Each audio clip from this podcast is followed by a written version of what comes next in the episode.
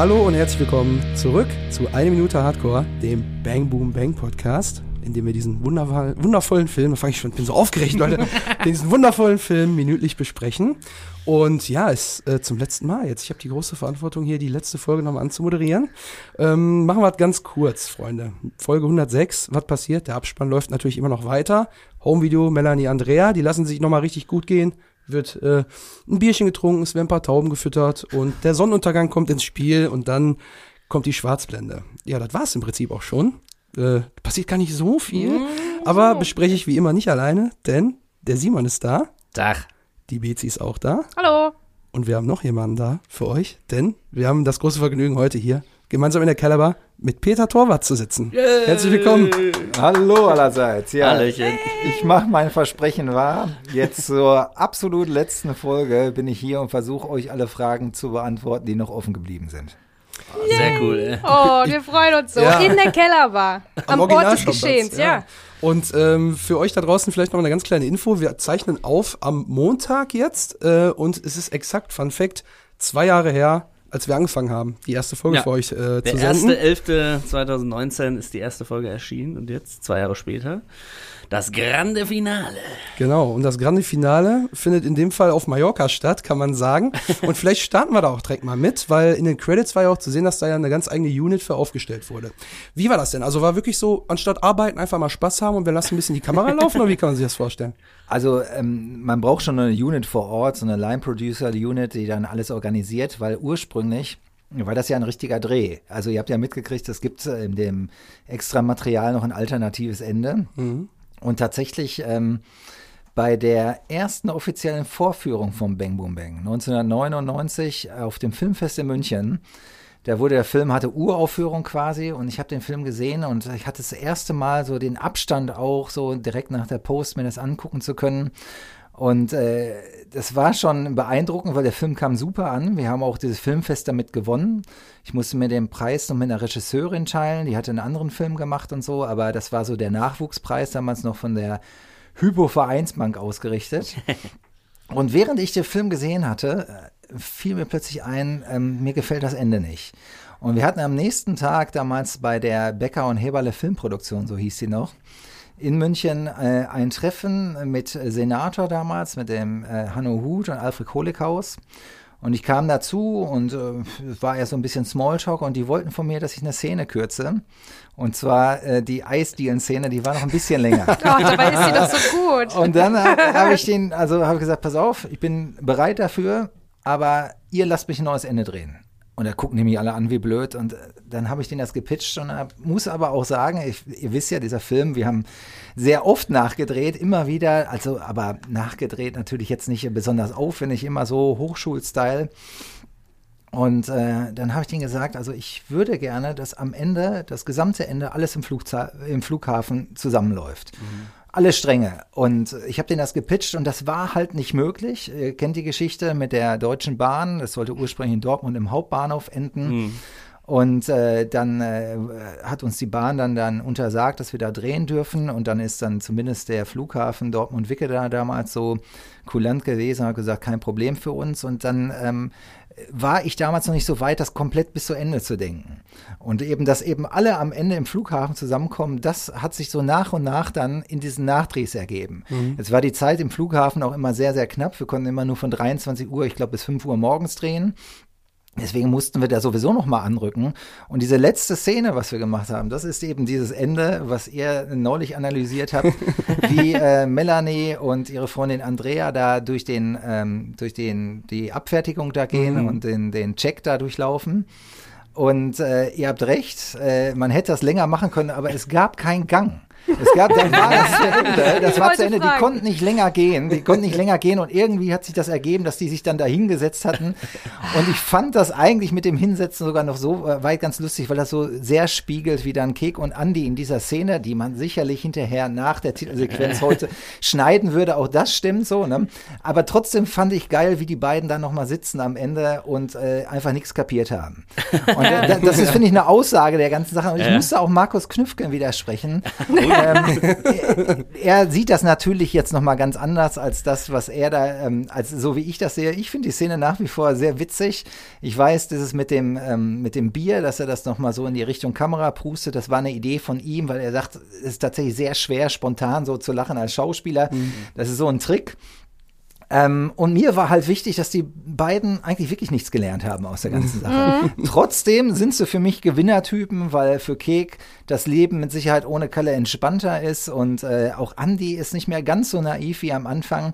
Und ihr hattet ja die Idee noch dann hinterher, dass Kek dann hinterher dann im Stadion in, bei Dortmund aufläuft und sieht Andy da bei seinem ersten Spiel. Ja. Äh, auch eine witzige Idee, aber nur wenn er direkt da gleich den nächsten wieder umgerätscht und eine rote Karte kriegt. stimmt, Also, weißt du, stimmt. genau sowas hätte man machen Ja. Müssen. Aber ähm, das war halt damals natürlich alles so nicht möglich. Ich finde ich finde das lustig, wie die beiden Ja, da sitzen. Und dann kommt noch mal dann hinterher dann ähm, das Resümee, dann hinterher, wie die beiden jetzt äh, in dem Fall ähm, Melanie und äh, ihre Freundin da alle gelingt haben. Und jetzt komme ich zu eurer Frage. Ihr müsst mich auch mal irgendwann überbrechen. Nicht, dass Alles gut, wir, wir haben da alles. Wir Zeit. haben also dieses ganze Ende noch gedreht, dann mit den Age-Blocks. Der Henning hat auch hier ein bisschen was dazu erzählt. genau.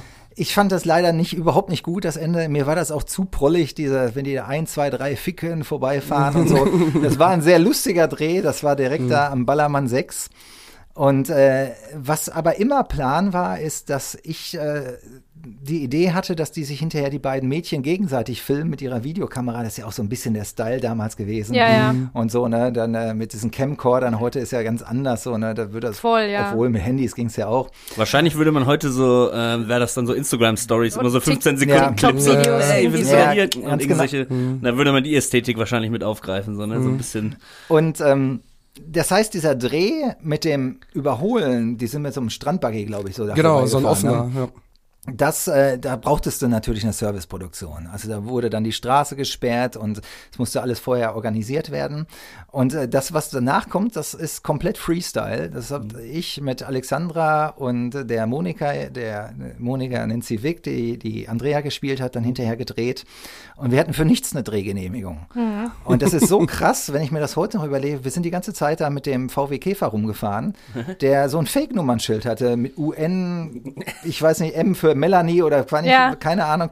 Und damit sind wir durch Palma gefahren. Und dann haben wir hinterher noch ein Ticket gekriegt, das war da dran und ich habe mich noch kaputt gelacht, weil das ja nie ankommt und so. Also, ich, sag mal, wie krass das heute wäre, das wäre richtig so Urkundenfälschung, ne, wenn du da Ja. jetzt mit Ja. rumfahren würdest. Und alles, was Ist das verjährt, Peter? Dieses, das ist äh, verjährt, das deswegen kann ich das auch sagen. Ich weiß nicht, wie das nach äh, spanischem Recht ist. Aber äh, Hast du wir, Hausverbot auf Malle jetzt? Das ist schlecht. ey. wir haben äh, Freestyle gedreht, was uns so in den Sinn kam. So, und äh, wir hatten auch uns nichts überlegt. Wir haben das einen Nachmittag gemacht und sind einfach rumgezogen und da nochmal Tauben und da auf der Schaukel. Und deswegen, also wir haben uns da nichts groß was bei gedacht, wenn ihr Ja. jetzt noch die letzten 20 Sekunden durchgeht. Wir Ja. haben einfach so gefilmt, was sich irgendwie ergeben hat. Und äh, das war auf jeden Fall Fun. Und äh, das drückt der Abspann ja auch aus. Das wie wär- lange, wie lange genau. wart ihr da? Ich glaube, wir waren fünf Tage auf Malle. Also da habt ihr von den fünf Tagen vielleicht einen komplett so wirklich gedreht und auch ein bisschen Genau. euren Spaß. Genau, Das das, wir sind auch, das war, das war der Hammer. Wir hatten offiziell schon Abschlussfest. Das hatten wir in Dortmund noch in so einer Disco. Ich weiß nicht mehr, wie die heißt. Hatten wir unser Abschlussfest. Und dann haben wir die Nacht durchgemacht und dann hat uns der Fahrer dann direkt dann nach Düsseldorf zum Flughafen Boah, gefahren. Jet Set. und dann oder? sind, dann sind wir da rein und dann vielleicht eine Stunde dann irgendwie so halb so ein Auge zugemacht im Flieger und dann kamen wir an und dann waren wir direkt auf Malle und dann ging es dann weiter. Mega. Aber übermüdet und verkatert seid ihr auf Malle auch nicht aufgefallen, würde ich sagen. Ja. Und ich finde, das, äh, das ähm, strahlt das auch aus so ein bisschen. Das merkt man, dass vor der Kamera zwar was passiert, aber dass eigentlich das Coole hinter der Kamera passiert, weil gerade diese Sonnenuntergangs-Biertrinken-Bilder, das ist natürlich voll klar, dass die ganze Gang sozusagen da sitzt und dann das Feierabendbier trinkt und ja, komm, jetzt ist die Sonne gerade schön, jetzt filme mal kurz ein bisschen Ja, ja. was, ne? Also mega. Ja, ihr müsst über- überhaupt überlegen, das war natürlich wir jetzt unser erster Film fertig gedreht und dann nach Malle und dann haben wir uns noch ein bisschen Urlaub gegönnt und das war natürlich auch eine, eine geile Zeit, definitiv, ja. Das glaube ich. Und dann haben wir ja gesehen, dass die ganzen H-Blocks da waren und auch dein Bruder, ne? Einer, äh, Mein Bruder ist dann auch mitgekommen, Ja. der hatte dann auch, glaube ich, so äh, Gaffer gemacht die ganze Zeit beim Dreh und zumindest hinterher bei ähm, Was nicht passt, wird passend gemacht. Ich glaube aber bei Bang Boom Bang auch schon. Oder Baubühne oder Und der so. Stefan Holz war auch mit dabei. Ah, okay, ja. Der Stefan Holz hatte ja ursprünglich angefangen als Beleuchter bei meinem ersten Kurzfilm, was nicht passt, wird passend gemacht. Und der musste natürlich mit dabei sein und das war, war, war irre. Dann sind wir da runtergefahren und das Kernteam, also äh, das waren jetzt vielleicht zehn Leute, Christian Becker natürlich und so, die mit runtergekommen sind und den Rest haben wir uns vor Ort geholt.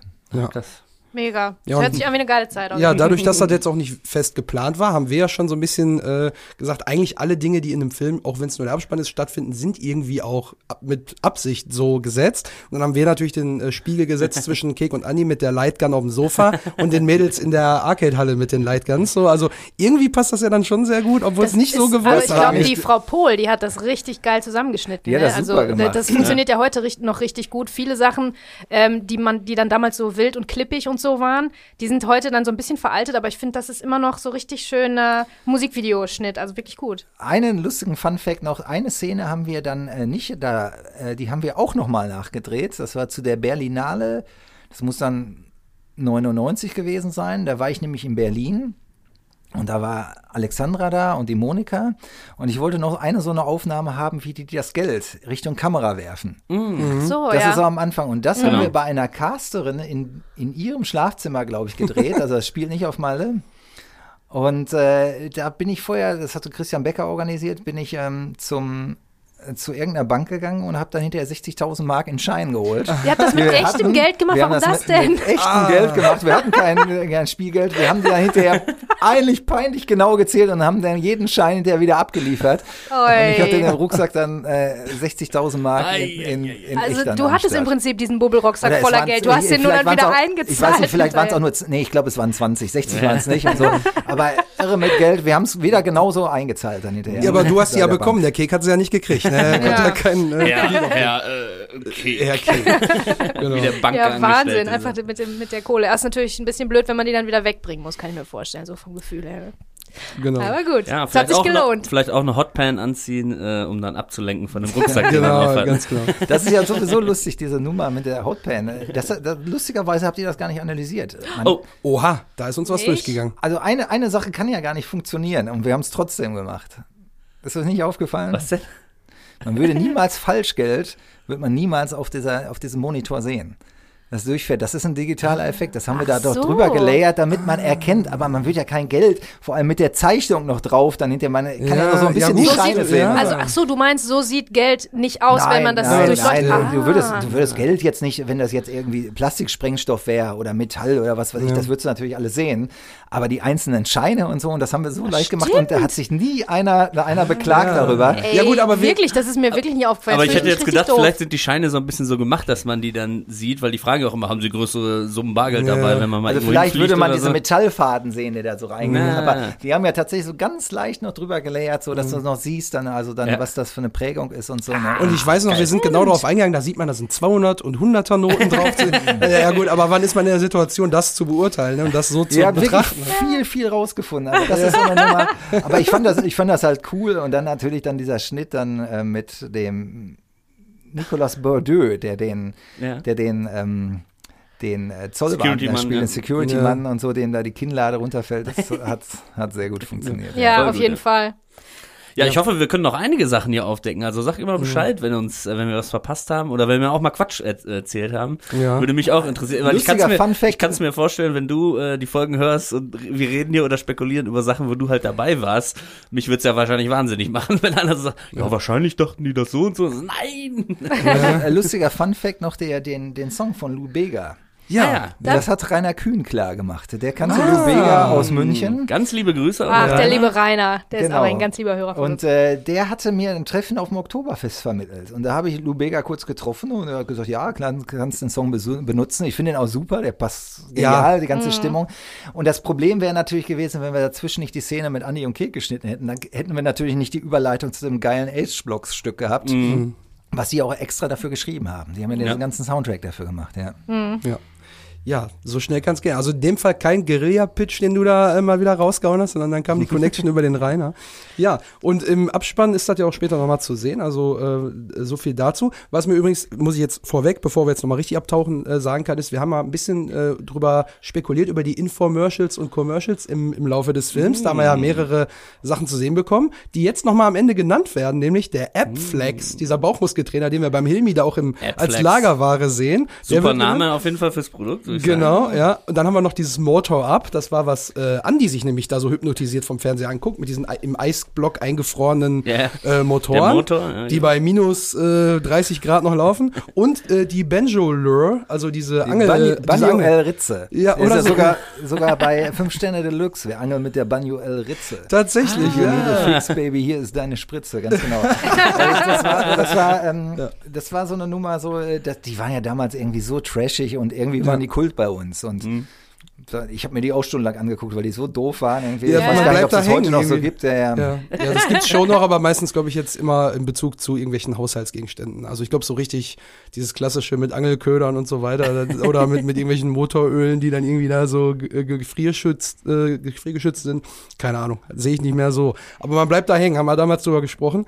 Und wo ich auch noch dran hängen geblieben bin, ist nämlich ein Thema, was wir ganz oft äh, angesprochen haben, dass die, äh, die Marke Warsteiner omnipräsent war im Film, obwohl das Ruhrgebiet mit der Biervielfalt doch noch ein bisschen was anderes zu bieten hätte. Und wir haben immer gesagt, das kann ja kein Zufall sein, dass überall Warsteiner auftaucht. Wird natürlich jetzt hier ganz am Ende im Abspann auch noch aufgelistet, dass da besonderer Dank geht an die Sponsoren, nämlich Warsteiner zum Beispiel, in dem Fall Coca-Cola, noch ein paar andere Marken sind da genannt worden. Also ihr habt da schon ein Sponsoring mit der Biermarke gehabt und äh, dann irgendwie mit denen abgeklärt, dass die Marke schon präsenter Da im gibt es ja auftaucht. Firmenfirmen, die das vorher machen. Die gehen das Mhm. ganze Drehbuch durch und gucken, was irgendwie wie, wo möglich ist. Aber meistens ist das alles Quatsch.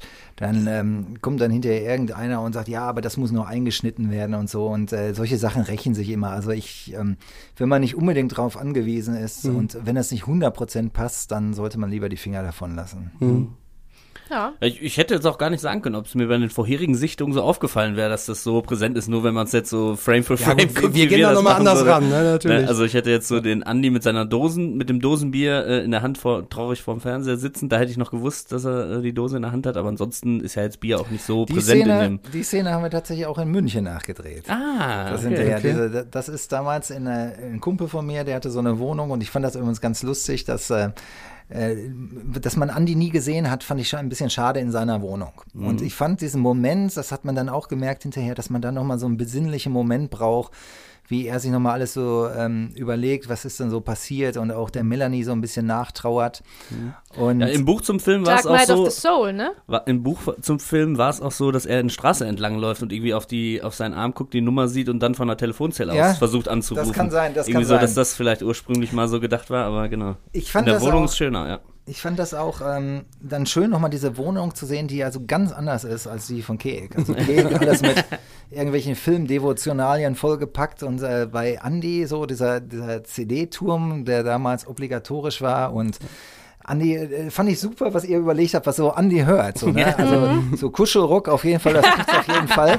Und ich finde einen Filmfehler, den ich auch noch total finde, oder so was heißt Filmfehler? Ich finde das Auto, was Andi fährt, das, äh, d- passt der Admiral ihm, ne? passt null zu ihm. Das ist so ein Kek-Ding, ich weiß auch nicht, wie sich das eingeschlichen hatte, so, weil Kek hatte ja so ein bisschen so diesen Taunus, der so, so ein, so ein Ami, so ein Straßenkreuzer-Feeling hat. Und äh, was meint ihr denn? Was hätte Andi fahren müssen für ein Auto?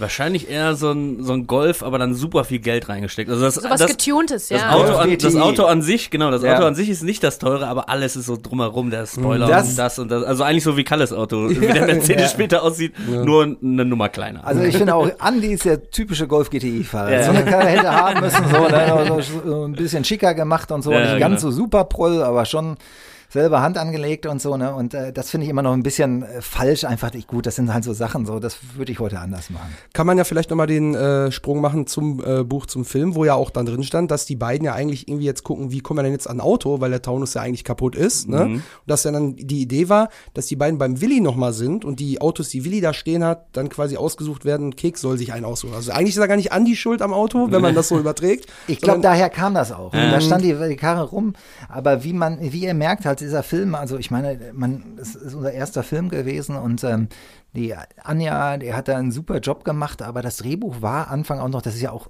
so wie das entstanden ist, die ganze Geschichte. Ja. Also die ist, die habt ihr, glaube ich, mal hier zum Besten gegeben, ne? Wie das, Genau. wir haben, der Stefan Holz und ich, wir haben das Buch in zehn Tagen geschrieben und dann äh, gleich abgegeben und ähm, da hatten wir auch noch nicht die Erfahrung und das ist auch so, dass dieses Buch so reift, so, ne? Aber das Gute war, dass uns keiner da reingeredet hat, also diese Energie war da.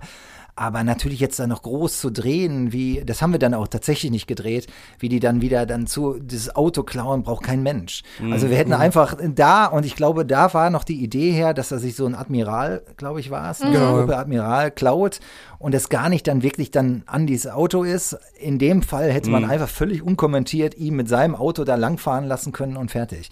Also dieses effiziente Drehen und so, das äh, hat man Ja. damals so noch nicht so, so man hat alles noch mit vorne und hinten und oft waren die Szenen einfach zu lang. Aber Findest du das immer noch? Das habe ich nämlich so gar nicht. Also ab und zu bei manchen Sachen schon, aber eigentlich habe ich das Gefühl nicht. Ich habe auch das Gefühl, ihr habt da richtig schön von allem wirklich die überflüssigen Frames wegge Ja. weggekratzt, sozusagen, dass da nur noch das Gute übrig bleibt. So habe ich das Gefühl. Also mit der Anja war es ja so, wir haben, sie hat ja den Film tatsächlich schon während des Drehs geschnitten und äh, dann sind wir danach nach München zurückgegangen und hatten dann, glaube ich, noch zwei Monate und haben dann ähm, damals in unserem Schneideraum für uns hingearbeitet und wir waren natürlich irgendwann super stolz, jetzt an, von Anfang bis Ende alles zusammengeschnitten zu haben. Und der Film war jetzt nicht so, wie Anja sagt, irgendwie ein Drittel bis die Hälfte zu lang, sondern er war, ich würde sagen, ungefähr ein Viertel zu lang, aber definitiv zu lang. Und äh, das haben wir aber damals natürlich nicht gesehen. Wir hatten die Erfahrung noch nicht so. Und wir hatten Spaß an jedem Moment, den man so sieht. Und dann sind wir, dann äh, haben wir uns einem Testscreening gestellt. Und zwar dem härtesten Publikum, äh, dem man sich eigentlich stellen kann, in der Filmhochschule. Das heißt, es wurde da eingeladen. Und da kamen natürlich viele aus meinem Semester und aus den anderen Semestern dazu. Und dann hat man den auf einer Leinwand gesehen. Und äh, dann, äh, klar, die, die sehen natürlich das nochmal ganz genau hin und so, da mischt sich natürlich auch mit viel rein, wenn jetzt einer schon da seinen ersten Film hat und so, ne, dann haben die natürlich nochmal einen anderen Blick drauf und äh, ich habe das gespürt, dass das überhaupt nicht funktioniert hatte.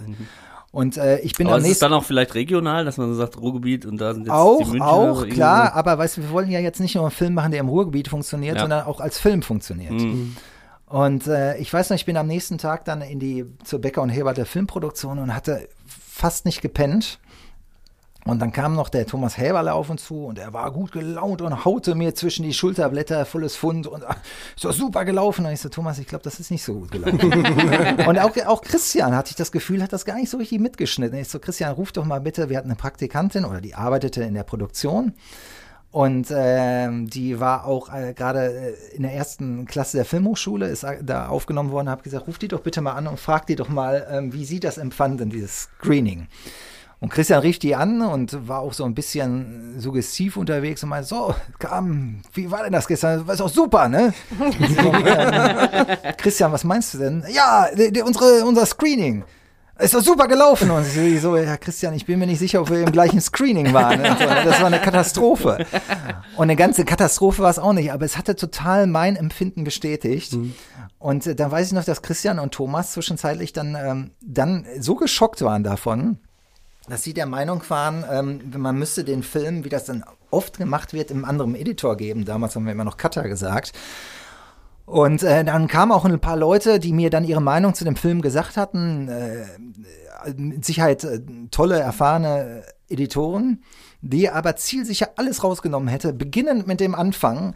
Äh, ich weiß noch, einer war da so, wenn ich diesen Anfang sehe, wie Ralf Richter da anderthalb Minuten in die Kamera quatscht, da war jetzt schon alles zu lang. Braucht kein Mensch, alles raus. Ah, okay. Und äh, da habe ich gesagt, nee, pass auf, ganz ehrlich, Christian, ich gehe mit Anja noch mal einen Monat in Klausur und wir nehmen uns jetzt Szene für Szene vor. Und was wir gemacht hatten, ich hatte die Szenen mit dem Stefan Holz immer so geschrieben, Anfang, dann die Szene und Abgang. Das wirkte immer so, wie so ein, ja. Mhm. es wirkte nie so Wie- wie reingesprungen oder irgendwie mal rausgegangen. Es wirkte wie so ein Theaterstück. Äh, Tür geht auf und dann kommt einer rein und dann wieder und dann gehen sie wieder zurück und der Vorhang fällt. Ja, oder wie es beim Fernsehen auch gerne mal erzählt wird, mit einem Reingebild und einem Rauskommenbild und Ganz so. genau, Ne? Müssen ganz Hallo genau. sagen und dann können die anfangen zu quatschen. Ganz genau. Und dann fingen wir an, radikal Sachen einfach wegzuschneiden. Und dann dabei lernt man ja selber so viel dann auch dann dabei zu sein in dem Schnitt und so. Ne? Und ähm, das äh, war dann einfach der Prozess, den es gebraucht hat. Und dann haben wir den Film dann getrimmt und dann hat sich immer wieder ergeben, dass wir hier noch eine Kleinigkeit bräuchten und da noch eine Kleinigkeit. Und dann haben wir immer dann, den, den Christian konnte ich immer sehr schnell motivieren. Ich gesagt, Christian, komm hier, da, da müssen wir noch mal was drehen und so. Und das waren dann immer, dass wir ähm, uns das Equipment in der Filmhochschule geliehen hatten haben unsere Kumpel zusammengeholt, dann irgendwie Kommilitonen hatten mir geholfen, der Stefan Holz mal so dabei und dann haben wir dann einen halben Tag dann irgendwo was gedreht, wo das irgendwo bei irgendjemand zu Hause passte, um auch teilweise einfach nur Inserts zu machen, die man irgendwo reinschneiden kann in eine Szene, um rauszugehen oder eine Szene zu verkürzen. Und ähm, die geilste Nummer war tatsächlich, dass ähm, wir ähm, irgendwann gemerkt haben, diese Nummer, was wir da mit Till Schweiger gedreht haben, auf dem Fußballplatz, das kam nur so semi-geil rüber. Und äh, Till hat selber auch mal früher im Fußballverein gespielt, aber ist jetzt nicht so der, der, der Dribbelkönig und, und, und äh, so, ne? Und ähm, dann äh, bräuchten, brauchten wir irgendwo noch eine Szene, haben wir gesagt, wir brauchen noch irgendwas, um das ein bisschen schicker zu machen, dass einer so den Ball hochhält. Da habe ich, glaube ich, eine Idee, was da nämlich noch gemacht wurde. Ich glaube, ihr seid ins Olympiastadion gefahren, oder? Ja. Und habt da nachgedreht, oder? Pass auf, aber Ja. die, die, Geschichte dahin, wie es dazu kommt, ich hatte das ganze Equipment mit dem Christian Becker geliehen bei uns an der Filmhochschule in mein Opel Kadett gepackt und wir wollten am nächsten Tag drehen. Und ich wohnte damals in München in so einer WG und ziehe die Rolllade hoch und überall geschlossene Schneedecke. Das muss irgendwann im Winter gewesen sein und wir wussten nicht so, es war auch nicht so, dass man so gleich so immer geguckt hat, wie wird das Wetter am nächsten Tag. Da habe ich gedacht, scheiße. Christian angerufen, das ist so typisch Christian, hat gesagt, Christian, du, die Sache mit dem, mit dem Fußball, das weiß ich nicht, wo wir es drehen sollen. Überall Schnee. Hat er gesagt, ja, aber äh, der Olympia, im Olympiastadion, damals gibt es ja eine beheizte Rasenfläche. Und dann sind wir, da, also damals, wie das dann war, dann sind wir mit dem Opel Kadett dahin, haben den Platzfahrt von Bayern München, die damals noch im Olympiastadion gespielt haben, bestochen mit dem Autogramm von Dieter Krebs und haben dann Boah, das ist aber auch, ist auch die beste Währung, muss man Ja, erstmal hier ja, sagen. Also, äh, Absolut, ja. Und dann hat er gesagt, ja komm, dann mach das schnell, dann irgendwie, das hat eine Stunde gedauert. Und mein Bruder hat damals Sport studiert in München und er hatte einen Kumpel, der gut Fußball spielen konnte und diese Tricks drauf hatte und meinte, ja, der kommt dann, der macht das dann. Und dann haben wir das gedreht und dann kommt der anschließend zu mir und drückt mir eine CD in die Hand und sagt so, ja, ähm, er hätte auch eine Band. Und äh, wenn wir Musik brauchen für den Film, dann sollte ich doch da mal reinholen und das äh, reinhören. Und das war der Flo, der Drummer von Sportfreunde Stiller. Der hat die Beine von Till Schweiger gedubelt auf dem Olympiarad, was wahrscheinlich der teuerste Rasen in ganz Deutschland war. Und das haben wir dann insertiert in die Szene auf diesem rumpeligen Rasenplatz in Unna von Rot-Weiß Unna, dem Platz. Also mehr Kontrast geht fast gar nicht. ja. Das ist Ne? ja Wahnsinn. Ja. Geile Geschichte. Movie Magic, ne? Also Ja. wirklich. Was ich glaube, das ist doch jetzt schon mal ein exklusives Ding, das hast du jetzt noch nicht so oft irgendwo on air erzählt, oder? Ähm, ich weiß, dass der Flo das selber mal erzählt hat. Da saß Ja. er irgendwo mit Alexandra Nell in einer Show und sagte, du weißt du eigentlich, dass wir in einem Film mitgespielt haben? Und die war völlig überrumpelt und wusste gar nichts und so. Ne? Ach, wie cool. Ja. Das ist ja Abgefahren. super. Wirklich. In diesem Wahnsinn. Mikrokosmos. So klein ist die Welt dann wieder, ne? Aber Genau. ich finde, wie gesagt, also bevor man den jetzt 50 Mark in der Hand drückt, ist ja wohl ein äh, Autogramm von äh, Dieter Ja. Krebs die bessere Währung auf jeden Ja, Fall. wenn man ne? das gewusst hätte, damals schon umso mehr, ne? Ja. Also, Super cool. Äh. Das ist der Platzwart. Äh. Sind auch sehr originale Typen natürlich, ne? So Platzwerte. Äh. Da kommen wir ja gleich nochmal zu, wenn wir ins Stadion springen. genau. Äh, jetzt endet ja quasi der Film. Sollen wir dann vielleicht mal äh, zum Anfang springen? Sollen wir vielleicht, Nochmal oder- bevor oder wir, wir- bevor, also ich würde auch sagen, ne, Ja? sollen wir zum Anfang gehen, aber bevor wir das machen, wir haben ja jetzt einfach, sind ja sofort mit dir voll abgetaucht hier, wie wir es immer machen, aber vielleicht noch eine kleine Sache zwischendurch für unsere lieben Zuhörer. Wie kommst du denn eigentlich zu, hier zu uns jetzt? Wie ist das denn passiert aus deiner Ja. Sicht? Ja, ich war ja heute Morgen tatsächlich, ich bin gerade lustigerweise, wir, wir haben Schulferien in München. Und äh, deswegen bin ich gerade mit Familie unterwegs und wir besuchen jetzt meine Eltern und dann die Eltern meiner Frau. Und äh, ich bin jetzt tatsächlich gerade, das passte ja perfekt, jetzt in Unna und habe mich gerade von meinen Eltern hierher fahren lassen, weil die Bahn gerade ähm, irgendwie Sturmschäden hat. Und ich hatte euch ja versprochen, ich finde das so geil, was ihr da gemacht habt und mit so einem Spaß und so einem Idealismus, dass ich euch ja irgendwann gesagt habe, äh, wenn ihr mit der ganzen Nummer dann durch seid und das echt durchzieht, dann äh, komme ich dann zu euch und dann machen wir das. Und jetzt bin ich hier. Und ich habe aber tatsächlich erst in Folge 70 mitgekriegt, dass es diesen Podcast überhaupt gibt.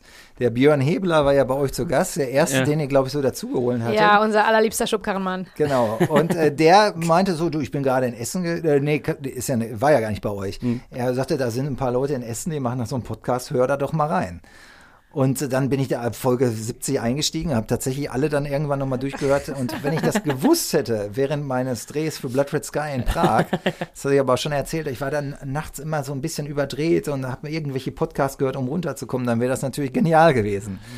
So, Ah, und, ja. und äh, mit dem Björn war ich heute Morgen, von dem soll ich euch schön grüßen, mit dem war ich Ach, heute. Morgen, heute Morgen noch joggen. Genau, und jetzt bin ich hier. Ja, Wahnsinn. danke, liebe also du bist ein Hörer, damit ihr alle Bescheid wisst, liebe Zuhörer. Peter Torwart höchstpersönlich ist ebenfalls ein Hörer. Ja, Wir und sind vor ganz allem, stolz. Vor allem, äh, es hat mir riesig Spaß gemacht, weil ich A, mich immer wieder zurückversetzt fühlte in die Zeit, wie wir damals gedreht haben, dadurch, dass ihr dann nochmal alles so durchgegangen seid. Ich weiß noch, ich lag oft dann irgendwie mitten in der Nacht mal, hab mir Kopfhörer aufgesetzt, wenn ich nicht pennen konnte und meine Frau neben mir hat das nicht mitgekriegt und musste mich auch hin und wieder selber kaputt lachen über den Quatsch, was wir da so gemacht haben und ähm, ich finde auch so vor allem äh, irre, weil ihr ja gar nicht wirklich die Generation seid, die den Film damals mitgekriegt haben im Kino. Dass ihr den Film jetzt nochmal sieht und natürlich nochmal einen ganz anderen Betrachtungswinkel habt und auch das nochmal ganz anders einschätzt. Auch gerade seitdem ist mir jetzt auch klar, es hat sich viel verändert seitdem so, ne? Also die spezielle Szene, dass heute ein Vereinsmäzene über den Platz rennt und ich will wieder so ein Tuntenballett sehen wie letzte Woche und so. Das war damals denkbar. Heute, heute ist das, äh, also kann ich mir schwer vorstellen. Es ist natürlich so, das sollte natürlich diesen Charakter, diesen, diesen, diesen Typ, der jetzt auch kein Sympath ist, auch irgendwie ähm, kennzeichnen. Und so, ne? Und da hat sich tatsächlich viel verändert seitdem. Und das ist ja auch gut, dass sich Dinge verändern. Und gleichzeitig bin ich natürlich auch stolz, dass der Film trotzdem noch irgendwie wohl was Nachhaltiges hat und heute immer noch gesehen wird. Unbedingt. Ja, ich glaube, die Bösen, ähm, also die gibt's schon immer noch, aber die sind anders böse, ne? Auf eine andere Art und Weise. Sie können nicht laut rumschreien von wegen äh, Stundenballett wie letzte Woche und so weiter und so fort. Das, glaube ich, würde man heute so nicht mehr erzählen, sondern Ich es glaube geht so ein schon, bisschen dass- in andere Richtung, ne? Entschuldige, Betsy, wenn ich dich unterbreche, ich glaube, das kann man schon da erzählen, wenn das richtige Arschlöcher sind. Aber damals ging das ja auch so, dass man die Leute charakterisieren musste und diese ganze Gegend. Und das merkt man, das ist jetzt äh, über 20 Jahre her, dass wir gedreht haben, da hat sich gesellschaftlich was verändert. Und das ist, ist, ja, ist ja gut, dass sich so Dinge verändern. Und man merkt es jetzt daran, weil es heute so, man sich eigentlich nicht mehr vorstellen kann, dass einer so, wenn du de- den als echten Charakter nimmst und jetzt nicht als Filmvillain so, ne, dann, dann ist das schwierig und so. Ne? Und ähm, ich fand es aber schon immer sehr witzig irgendwie, weil bei Bang Boom Bang wurde mir natürlich immer, natürlich hat der Film eher männliche Fans. Deswegen finde ich das auch äh, lustig, dass du dabei bist, Betsy, und das noch mal, auch nochmal anders siehst und so. Und ähm, ich fand das aber immer schon, und das war die Aussage, ich weiß, äh, mir ist auch damals, der Film ist ja von der Kritik äh, sehr anfänglich sehr nicht unbedingt wohlwollend aufgenommen worden. Also ein paar gab es schon, aber so das Gros war so eher naserümpfend. Und äh, ein Vorwurf, den ich immer wieder gehören wird, dass das also super sexistisch ist. Und das ist es natürlich, aber das ist ja nicht meine Haltung zu der Sache. Ja. Genau. Also ich weiß noch, wie ich mit Stefan Holz die Idee hatte, dass er sagte, ich will, dass die Auszubildende hinterher alle abgezockt hat. Und das ist ja auch eine Aussage. Natürlich ist die jetzt halt auch so ein bisschen, wie sie gezeichnet ist, natürlich so sehr aus einer bestimmten Perspektive so, ne? Aber das, dass man sie komplett unterschätzt hat und hinterher genau dieses Ende, was ihr jetzt gerade beschrieben habt, dass sie am Ende feiert und hat die Kohle und alle für blöd verkauft hat, das finde ich ist ja auch eine Aussage. Ja, Absolut. unbedingt. Ja, das sehe ich auch so. Ich finde auch, also Bösewichte dürfen böse sein, müssen sie ja irgendwie auch. Und äh, ich finde auch, dass es natürlich, ähm, ja, also irgendwie ist es aber so, bei, bei Kalle ist ja, der ist ja auch ein Bösewicht, aber der ist, dem wurde das Herz gebrochen, ne? Warum man dann vielleicht so irgendwie seine Aggression noch irgendwie sieht. Der Mark ist ja auch eher auf der Antagonistenseite. Das muss man sagen jetzt- Aber, ähm, aber ja, der ist, wird dann so unterdrückt von seinem Vater. Irgendwie merkt man auch so, der hat jetzt da nicht, der ist jetzt nicht der Aggressor, sondern der läuft eher mit. Aber der einzig wirklich böse Böse ist ja dann tatsächlich so der Kampfmann. Ne? Also wirklich, also der hat ja keine, da hast jetzt nie irgendwie so einen Moment, wo man denkt, ach, der arme Werner oder so. sondern man- der ist ja wirklich immer nur der Antagonist. So, ne? Also, äh, was du nochmal sagst, also was ähm, der Christian Kamann und Ralf Richter da reingebracht haben und diese Verletzlichkeit auch. Also Ralf, wir haben Rolle gefickt. So, ne? Ja, ja. Das ist so, ne? Ist natürlich Dieser Typ, meine Rolle zu ficken. Und, äh, äh, so, er heult fast so dabei. Genau, ne? Das bringt plötzlich so eine, das, das hatte ich beim Schreiben tatsächlich so nicht im Kopf. Ich fand ihn immer sehr gut aggressiv und so, ne? Und ich wollte immer einen Typ machen, der immer on the edge ist. Also das, das, ich mochte halt auch dann eben, ich weiß noch, irgendjemand hat mir mal vor, vorgehalten, dann also dieser Charakter und diese Sprünge, dann irgendwie, dann tritt er den zusammen und dann sitzen sie hinterher dann da zusammen und dann brät er dem da die, die Eier in der Pfanne. Aber genau das finde ich ja so witzig, ja. dass du nie weißt, wo du an diesem Typen bist. Das ist halt ein völliger Psychopath, der komplett durchdreht und hohl ist, und, also hohl dreht und das fand ich halt spannend. Genauso, was der Toll. Christian Kamann da reingebracht hat. Und ich finde, was Christian wirklich hat, ist, und das mochte ich immer, wenn ich gesehen habe, der hat dieses, diese Verletzlichkeit. Ja. Also der hat dann immer sowas, ne, und wenn er da ist, und das ist so tragisch, wie er da von seinem Vater immer abgewatscht wird, und er will nur die Anerkennung seines Vaters haben, das ist, ähm, das ist, ähm, da schwingt immer noch was Menschelndes mit, und das fand ich ganz spannend. Und das ist überhaupt der Tenor der Geschichte gewesen. Mein Vater, der ja auch da einen kleinen Auftritt hatte und mich gerade noch hierher gefahren hat. Ja, vielen, vielen Dank. Dankeschön. Das Ganz lieben Dank nochmal. hätte ich Ja. sonst auch später nochmal erwähnt bei der Szene dann, wenn er dran ist. Genau. Vielen Dank dafür. Genau, der war ja äh, Kriminalhauptkommissar in Dortmund. Und ähm, der hat nicht viel von seinem Job erzählt, aber immer, wenn er was erzählt hatte, hatte das eben dieses Menschelnde.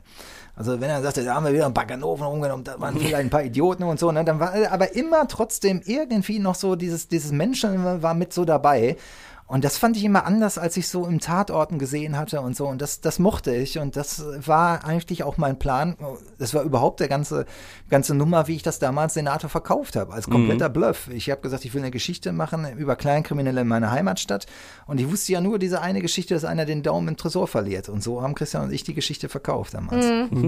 Wahnsinn. Sehr ja, aber schön. ich glaube, das macht auch den großen Unterschied, dass die, ähm, dass diese Charaktere, selbst wenn man die nur ganz kurz trifft, dass sie gefühlt so wirklich sehr vielschichtig sind, ne? dass die andere Seiten haben. Und dann ist natürlich einerseits ähm, der große Verdienst von euch, die ihr das so geschrieben habt, aber auch, äh, ich glaube, auch die, die Schauspieler, die ihr hattet, haben sich da reihenweise wirklich mehr reingehangen, als sie vielleicht hätten müssen, so irgendwie. Ne? Also wenn man jetzt so einen Bösen spielt oder auch so einen Hilmi, so Charaktere, die nur kurz auftauchen und dass die alle so eine, so eine andere Seite auch mitbekommen haben, finde ich ähm, klasse, wirklich. Hilmi. Söser hatte nur einen Drehtag.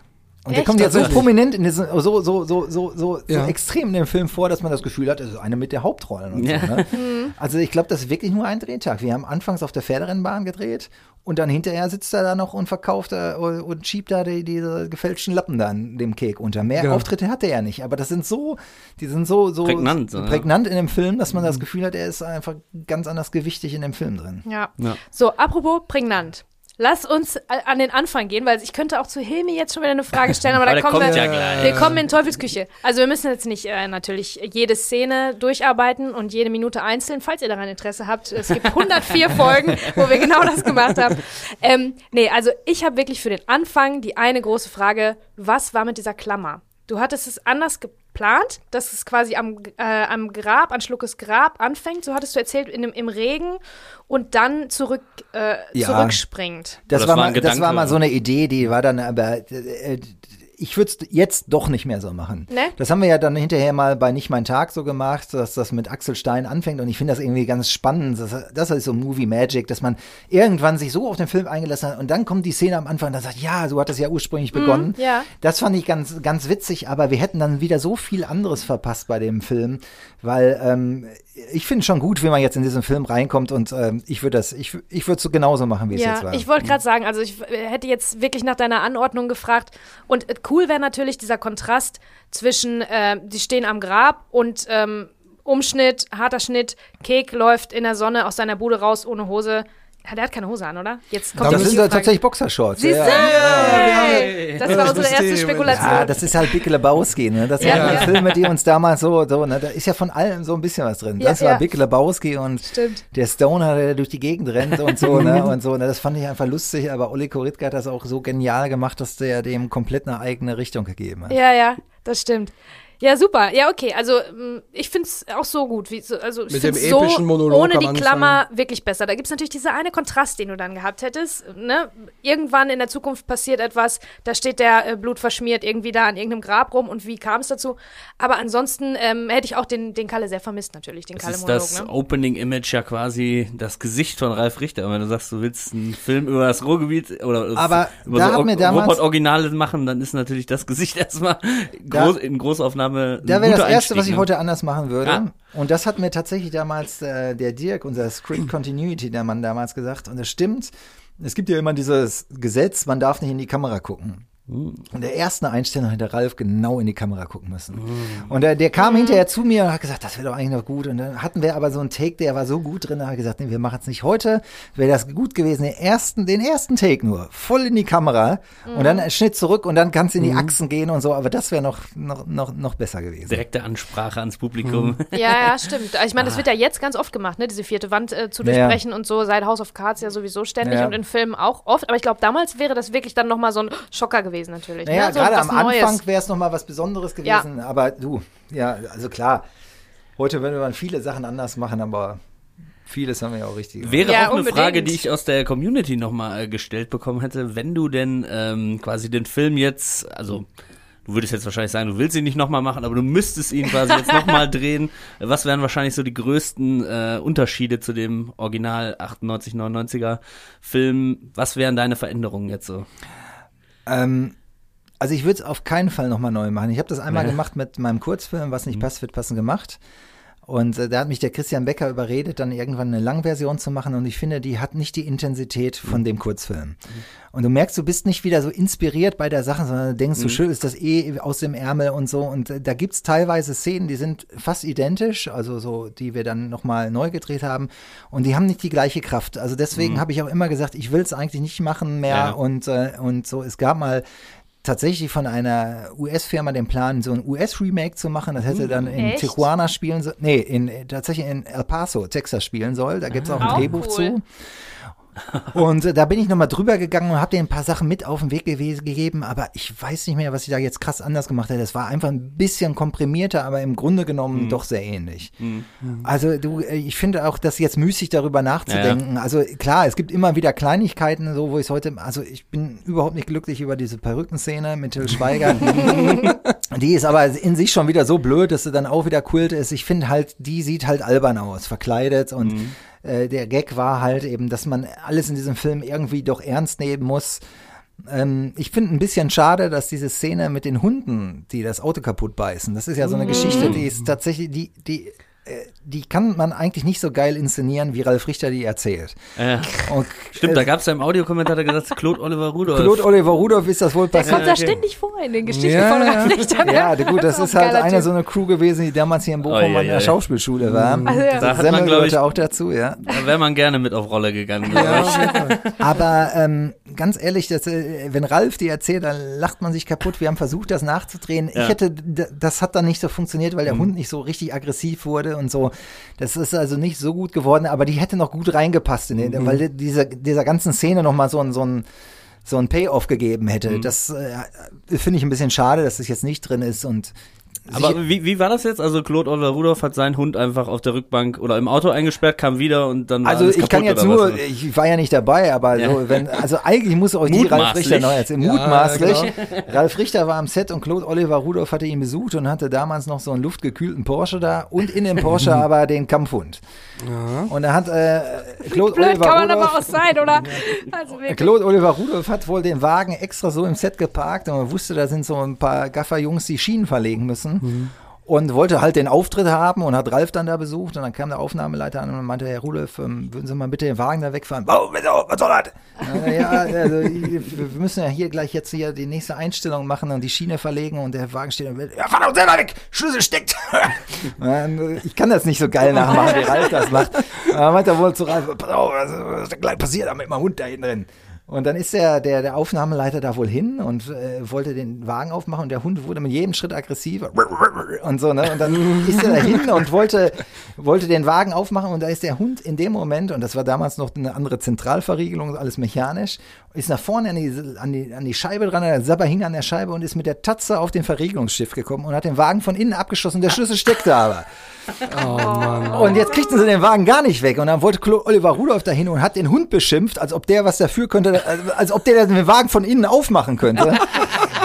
Und er hat dem Hund gedroht und der Hund ist immer mehr durchgedreht und hat noch an der, an der Türklinke gezogen und dann ging die Alarmanlage hoch und dann hat der Hund völlig Panik gekriegt und hat das, den ganzen Wagen innen drin komplett zerstört.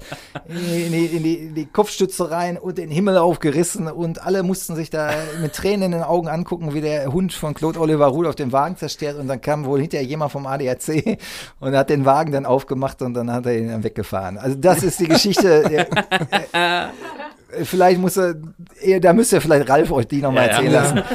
Das wird dann eine extra Folge, die ja. erscheint dann nochmal später.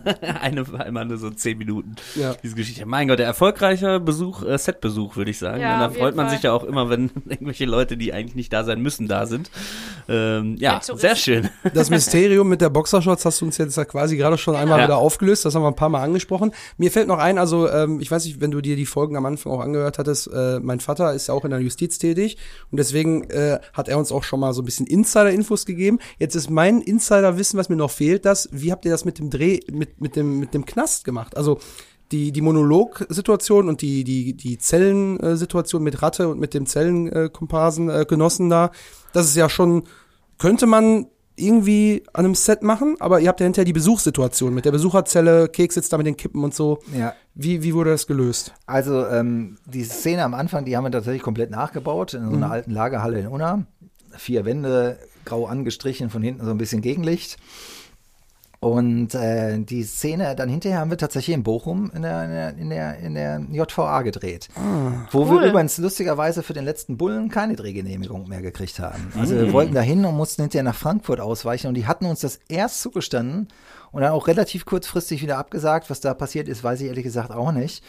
Und ähm, es ist aber auch schwierig. Du siehst halt, äh, ich finde, wie die Szene geleuchtet ist, ist leider, äh, es sieht halt Es einfach ist schon wirklich sehr bühnenhaft, ne? sieht sehr billig aus. Es war aber, dass wir keine Lampen richtig stellen konnten, weil da, wo die Lampen hätten stehen müssen, da durften wir dann wieder nicht rein und so. Deswegen macht das schon Sinn, in einem leeren Knast zu drehen und das dann richtig geil aussehen zu lassen.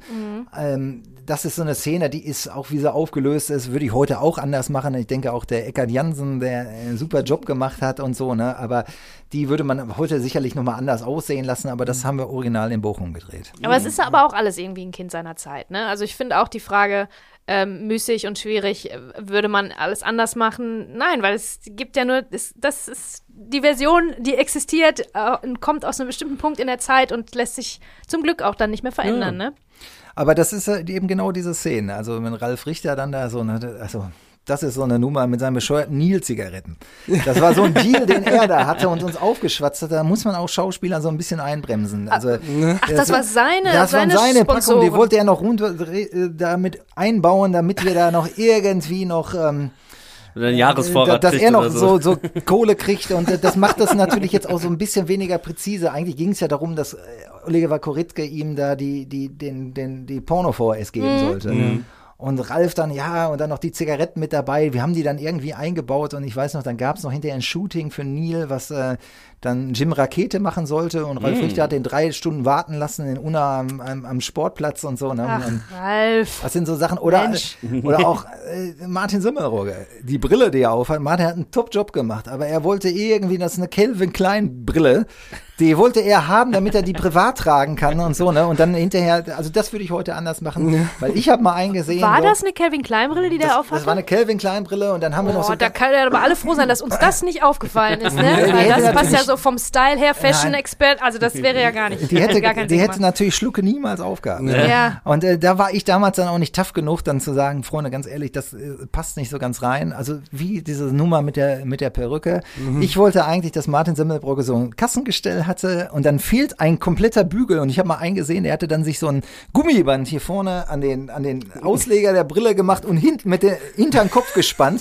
So wollte ich die haben. Und äh, Martin kam dann aber und wollte unbedingt diese Brille haben und so. Das sind halt dann so Eitelkeiten von Schauspielern oder irgendwie was so ein, also wie gesagt, ich will mich überhaupt nicht beschweren. Die haben ja äh, gerade Semmelrogge und, und, und, und Ralf Richter, die haben so geile Ideen mit reingebracht, aber manchmal, ähm, da bin ich halt vielleicht als Regisseur noch zu unerfahren gewesen, um dann zu sagen, nee, so. Also alte, Stopp. Eingesessene, ein- gestandene Schauspielergrößen. Ne? So, äh, da muss man sich dann natürlich irgendwie auch als junger Regisseur erstmal durchsetzen. Ne? Ja, ich kannte die vorstellen. Jungs ja schon so ein bisschen und ich bin da auch oft dazwischen gegangen, aber manchmal muss man halt abwägen. Ist es das Gesch- wert, jetzt Ja, zu kämpfen? genau. So aber im Nachhinein wäre es wert gewesen. Ja. Und der Zellenkumpane, der hat ja keinen Namen, aber äh, wir haben ja hier dann auch spekuliert, wie er denn heißen könnte. Am Ende war Ingo habt ihr äh, ihn genannt, ne? Genau, äh, am Ende Ingo war es Olaf oder Ingo und dann ist es der Ingo geworden. ähm, genau, ja. ist der- Meinst du, das passt? Ich finde, das passt. Das war Ja. der Wolfgang so- Dienstlager, Genau, der, ja. der heute selber, glaube ich, Regie macht und so. Und der hat uns damals, mich und Christian, beeindruckt. Der hat so ein, so ein, so ein, so ein witziges Schauspieler-Bewerbungsvideo gedreht. Und da haben wir gesagt, der, er hat Humor, der muss irgendwie mit dabei sein. Und dann haben wir ja zu der Zeit versucht, jeden irgendwie in diese Rollen reinzuquetschen, die, ähm, äh, wo es dann passt so. Ne? Also klar, ähm, die Idee damals, das hat sich dann so verselbstständigt, dass er hinterher Schauspieler zu uns kamen und unbedingt dabei sein wollten. Ach, ehrlich? Ja, also Ralf Herford hatte dann davon Wind gekriegt und Ja, wollte dann unbedingt diese, diese Szene spielen, wo er mir hinterher gesagt hat, das wäre der, der, Absturz seiner Karriere gewesen, das Schlimmste, diese Rolle da. Er hat gesagt, Alter, du wolltest doch unbedingt mitspielen. er war dann ja auch noch mal im letzten Bullen dabei und das Ja. hat super gepasst, aber ähm, ich wollte da eigentlich Originalleute aus, den, aus dem Milieu haben. Also Ja. gerade hier mit Essen und so, ne, Ja. hat ja, das wäre noch, noch, noch origineller gewesen, so, ne? Ja. Ja, Wahnsinn. Du machen gute Arbeit in meiner Firma.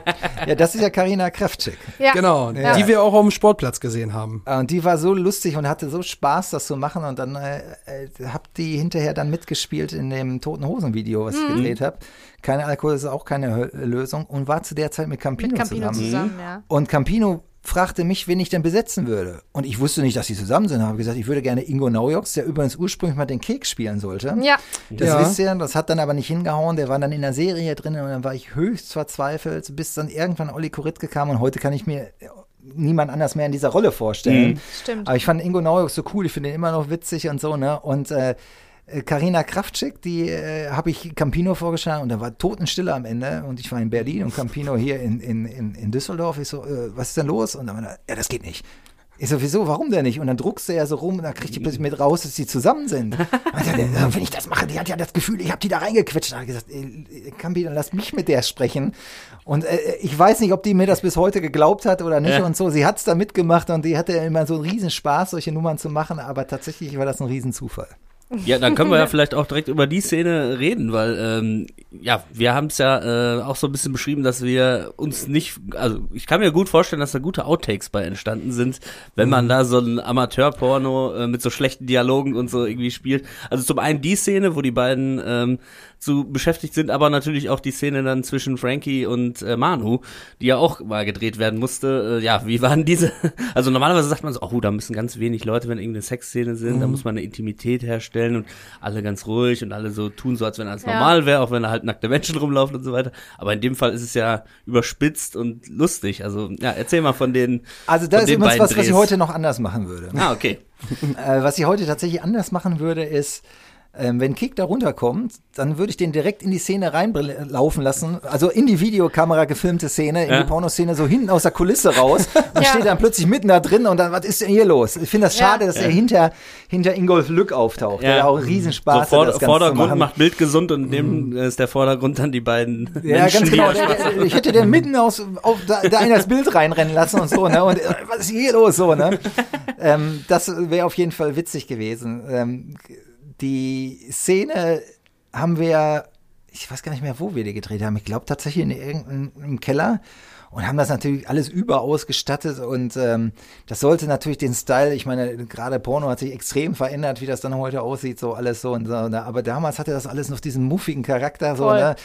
Und äh, ich finde, das hatte ja auch irgendwie Style und äh, das haben wir da eingebaut und hatten ja einen riesen Spaß dran, alle das zu drehen. Also Karina und äh, und äh, Ralf Herford und, und Ingolf Lück. Und das war auch ein witziger Dreh. Und da ist noch was, was ich heute anders machen könnte. Und ich glaube, das haben wir in diesem amerikanischen Version anders gemacht. Ich habe mich immer gefragt, ich meine, jetzt äh, platzt der da runter, die kriegen alle mit, dass der hektisch telefoniert mit Frankie und niemand fragt sich so hinterher, wie der Frankie direkt vor der Tür platt gefahren worden und das hat so gar keine Konsequenz. Ich glaube, da haben Ja, wir, ja.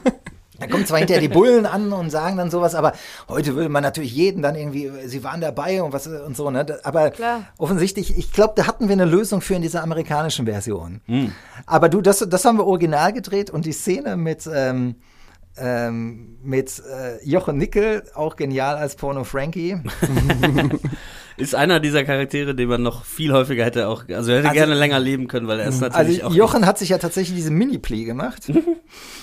und ähm, euer Name, Hardcore, echte Gefühle, wisst ihr, woher das kommt?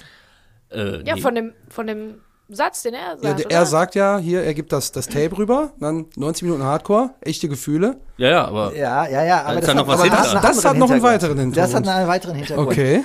Äh, Christian Becker und ich, wir wollten ursprünglich, dass Sascha Hehn diese Rolle spielt.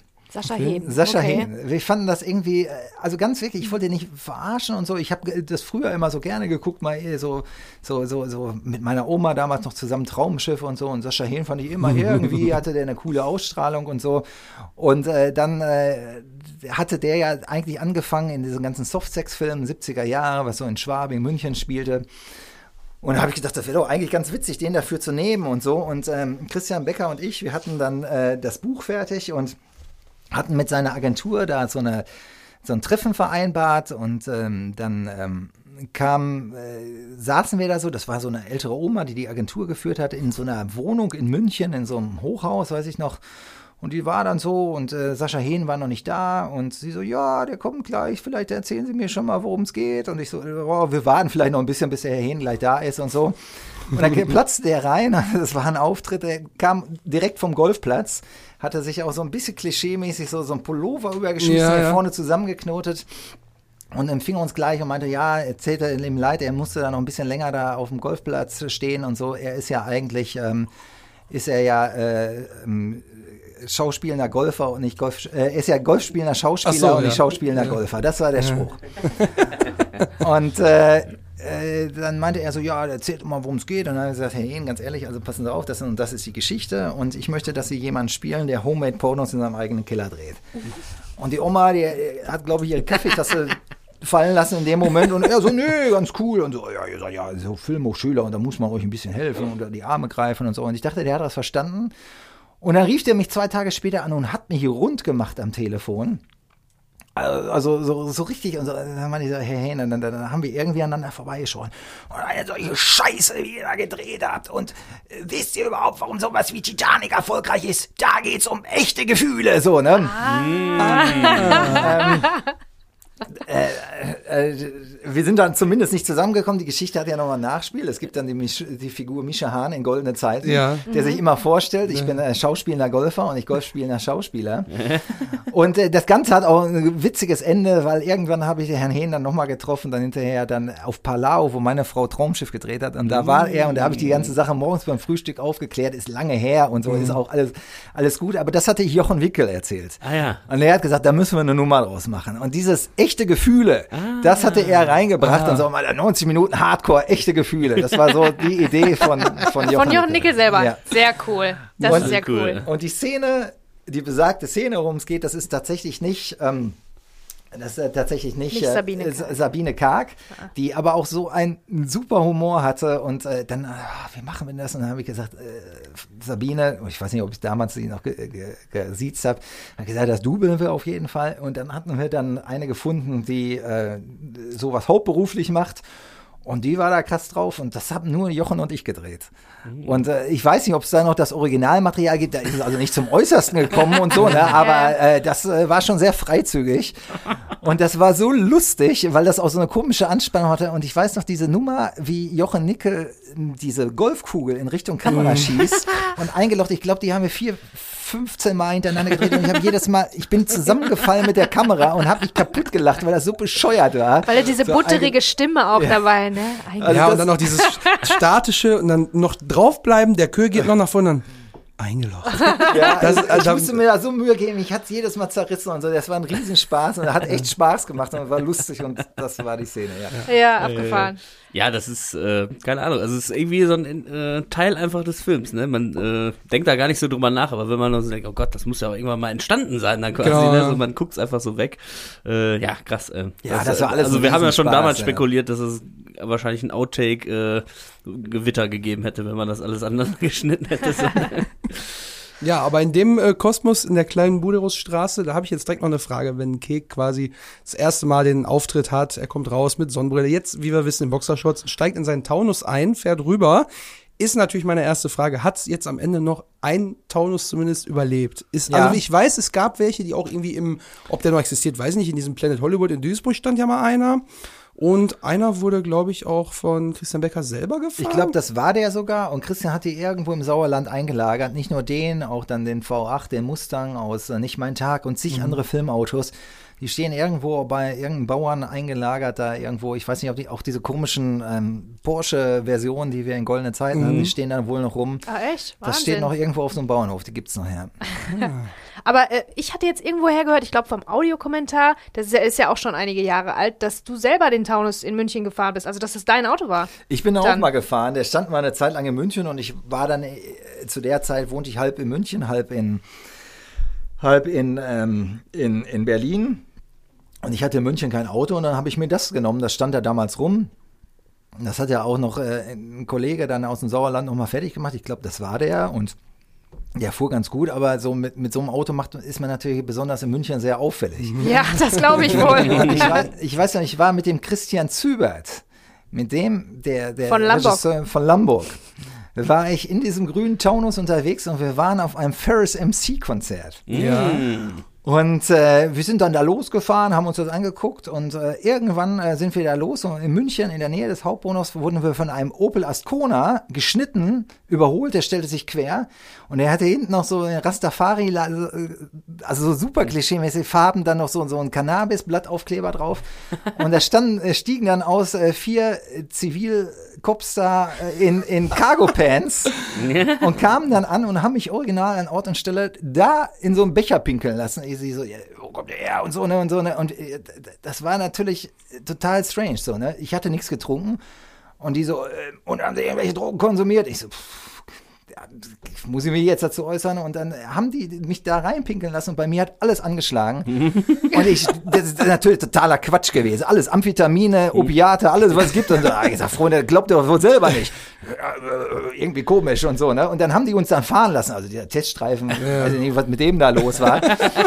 Das wäre natürlich eine Nummer gewesen, wenn der Regisseur von Lamborg und der Regisseur von Bang Boom Bang da direkt da wegen Drogenbesitz verhaftet Im werden Taunus. vom Puh. Ferris äh, MC-Konzert Und dann habe ich dann, dann sind wir losgefahren und dann habe ich den Zübert noch dabei gesagt, du, das ist München. Und dann habe ich dann meinen Kumpel angerufen, den Bernd Bünseler. Das ist ein Kumpel von mir, der auch aus meiner Heimatstadt Unna kommt, mittlerweile dann damals auch nach München gezogen ist, heute ähm, Jurist ist bei der Konstantin und aber auch äh, Geschäftsführer bei der Red Pack. Der war bei dem Konzert und der hatte was getrunken und den wollte ich warnen. Er hat gesagt, Bernd, fahr mal nicht los. Ne? Ich hatte Handy am Ohr. Zack, die nächste Zivilstreife und so. Haben sie mich gekriegt beim Telefonieren, dann hänge am Steuer. Dann, so, ist Oh das. Mann. Dann will man eine gute Tat tun und dann. Aber dann hattest äh, Genau. du hattest dann keine Lust mehr, irgendwann den Taunus zu fahren, oder was? Nein, das, der, der Wagen war auch ständig kaputt und so. Ne? Das, so. Ich fand das irgendwann cool und so, ne? aber die Karre, das war nicht unbedingt ein Spaß. Insofern. Ja, vielleicht fährt äh, ähm, Keka deswegen so lange Strecken auch in dem Film, zum Beispiel ja hier in dem Fall in die Videothek. Ne? Genau. Das ist ja dann quasi der erste Gang, der jetzt da äh, passiert in die Videothek. Ja, ist ja so ein Sehnsuchtsort. Ne? Du kennst es ja wahrscheinlich auch noch, deswegen hast du es auch reingeschrieben ins Drehbuch oder wie kam es? Also du, wahnsinnig viel, was wir da drin haben, das sind alles so Geschichten, die ich so gesammelt hatte noch während meiner Schulzeit alles so. Ne? Das merkt man auch, da ist so viel drin in, in dem Film. Und ich hatte tatsächlich einen Kumpel, der damals so einen Taunus fuhr, auch einen grünen, und ich fand die Karre cool und deswegen musste der das auch sein. Da hatten damals tatsächlich die Herstellungsleiterin und die Produktionsleitung nicht unbedingt Verständnis für und wollten mir den irgendwann abschießen äh, weil jetzt mehr Kosten und das geht nicht mehr und was. Ja, das habe ich gesagt, aber Moment mal, also das stand da immer drin und das ist mir so wichtig. Und dann weiß ich noch, dass Christian mich da äh, vor denen dazu Sau gemacht hat, um mich dann hinterher dann in, die, in den Nebenraum zu ziehen. Und meinte, ja, das muss jetzt so sein, ich muss immer so, so tun und so. Und hatte gleich so ein kurz und fündig und guckte gerade, wo wir die kriegen konnten. Und dann haben wir dann drei Stück davon gekauft. Das waren natürlich alles so Sachen, die ähm, äh, so, so in meinem Kopf drin waren. Ich weiß noch, ja, jemand von meinen Kumpels hatte mal mit dem Trecker zusammen ähm, einen äh, Zigarettenautomaten abgerissen, mit der Kette hinterhergezogen und den dann irgendwann aufgebrochen und so. Daher Ja. kam die Idee mit dem Tresor und Ach so. so. Ne? so. So Sachen, Mega. so Sachen sind da alles so drin, so die ganzen Geschichten, die jetzt nicht so super bösartig sind, aber Ja. die man irgendwie lustig erzählen Ja. Ja. Jetzt, jetzt ist es ja so, ich hatte das mal ähm, äh, gesehen, dass du äh, erzählt hattest, dass die Straße, warum die Location jetzt so gewählt ist, ihr hattet ja sowieso die Idee, dass Kek von Anfang an als fauler Hund gezeichnet ist, dass er die Meter jetzt dann auch lieber fährt als läuft und dass dann im Idealfall äh, ein Haus in der Nähe von der, in dem Fall auch nur von außen, meine ich, äh, gestalteten Videothek ist. Da hattest du mal gesagt, dass ähm, Uwe Stanik als Ausstatter sich die Straße ausgesucht hat. Wie, wie kam das alles zustande? Also das Lustige ist, der Uwe Starnix, mit dem hatte ich schon meine Kurzfilme gemacht, der hat jetzt auch noch Blood Red Sky gemacht und so. Wir haben sehr oft sehr viel zusammengearbeitet und das Witzige ist, dass der Uwe so einen Blick auf die Dinge hatte hier im Ruhrgebiet, der kommt aus Bayern und der hat in Rosenheim studiert und wohnt in München und wenn man hierher kommt, dann fallen einem die Sachen, die für uns vielleicht irgendwie so ganz normal sind, viel mehr ins Auge. Und der kam irgendwann an und hat, hat diese Straße gefunden und meinte, die fände er super und die passte einfach auch. Die war auch nicht weit weg. Lustigerweise von einem Kumpel von mir, mit dem ich als 13-Jähriger zusammen angefangen hat, Filme zu machen. Genau da um die Ecke wohnte der da.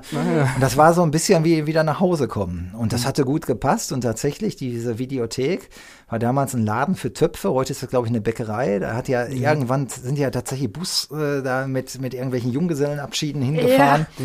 Die, ich weiß, dass die Leute, die in diesem Haus wohnen, wo Kek drin wohnt, wo extrem genervt sind davon. Also die haben da überhaupt keinen Bock drauf. Aber der Typ, der da äh, den, da mittlerweile ist eine Bäckerei drin, der verkaufte da auch so ein Beng Bong Beng Frühstück. Der hatte Ja. da riesig Bock drauf. Ja, Dollys Backshop, ne? Hab auch, glaube ich, das Detmar-Bus drauf übernommen von Frankies Videopower, ne? Das war so, das waren Details, da war der Uwe immer für zu haben. So. Und äh, die Videothek, die war irgendwo auf dem ähm, auf der auf dem Hellweg Richtung Richtung Richtung Dortmund ist sie ich in Wickede oder so muss die Also das heißt, ihr habt in der richtigen Videothek, Entschuldigung, in der Haben wir richtigen gedreht. Videothek dann gedreht und von außen die, innen außen aber war den nicht das heutigen. Dollys Backshop dann als Videothek gestaltet, ja. Ja, und dann sucht sich Kek äh, die Cheech Chong äh, DVD aus. Äh, jetzt hast du ja gerade vor dir hier meine CD, ich habe dir ganz unauffällig mal meine CD zugesteckt von den Groovesuckers, die auch den Info, äh, Intro-Jingle machen. Äh, da finden sich ja auch, äh, Green Van ist ja zum Beispiel auch eine Anspielung auf bei Up in Smoke, sind ja, Ja. in so einem grünen Bus unterwegs, äh, äh, sagen die Polizisten dann auch, äh, dass die the suspects are two nuns in a station wagon, it's two hippies in a green van. Und da kommt dann der Titel her, oder Shoot the Moon, ist auch alles Zitate aus äh, dem ersten Cheech and Chong. Sicherlich neben Fight Club und Bang Boom Bang der Film, den ich am meisten gesehen habe. Wie kam es jetzt bei dir dann zu der Connection zu Cheech and Chong? Ja, gut, so ich meine, ganz ehrlich, so, ich, ich habe da in den 90er Jahren Abitur gemacht und so, ne? Und äh, Cheech und Chong gehörte da irgendwie auch so zum, zum Bildungsmaterial. Und äh, das ist aber kein Original Cheech und Chong Film. Christian hat irgendwie die Ah. Rechnung gefunden, wo Cheech Marine und der andere Kollege da irgendwie so einen anderen äh, Film und da konnten wir irgendwie die Rechte kriegen, billig Ja. und so.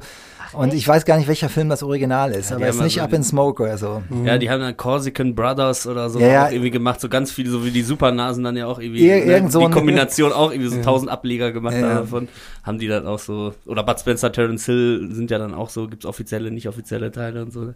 Ja, Aber Didi, schon- Didi, der Doppelgänger, ist tatsächlich Ja. so, eine, so eine Nummer so an meine Jugend. Ich weiß noch, dass ich den mit meinen Brüdern damals auf VHS, im- auf VHS immer und immer wieder geguckt haben. Wir haben nur Tränen gelacht.